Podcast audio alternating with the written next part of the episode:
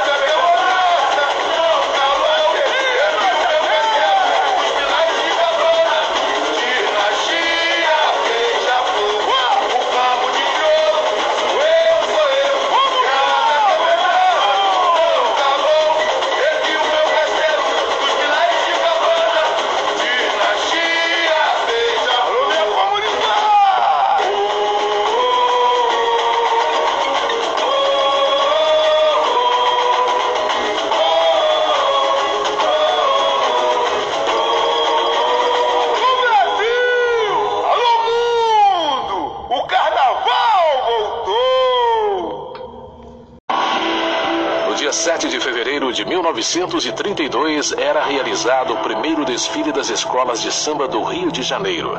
A festa foi na Praça 11, no centro da cidade. 19 agremiações se apresentaram, mas somente cinco foram classificadas. Foi a primeira competição entre as escolas de samba. O concurso foi organizado e patrocinado pelo jornal O Mundo Esportivo, do jornalista Mário Filho, e teve o apoio de líderes de blocos carnavalescos e da imprensa. Cada escola podia apresentar três sambas inéditos, com a primeira parte fixa e a segunda improvisada, na hora, por figuras conhecidas como versadores.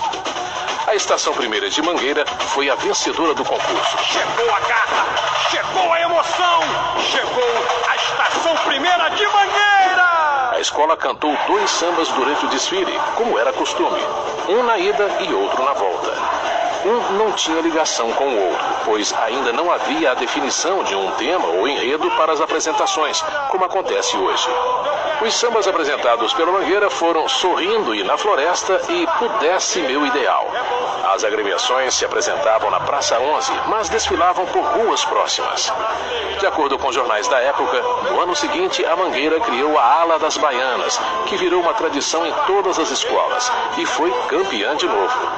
O então prefeito do Rio de Janeiro, Pedro Ernesto, gostava de samba e já falava em transformar o carnaval numa festa oficial da cidade. Em janeiro de 1932, ele deu uma entrevista dizendo que a folia carioca poderia incentivar o turismo.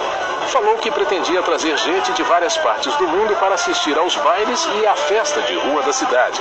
No carnaval, ele foi homenageado com batalhas de confete.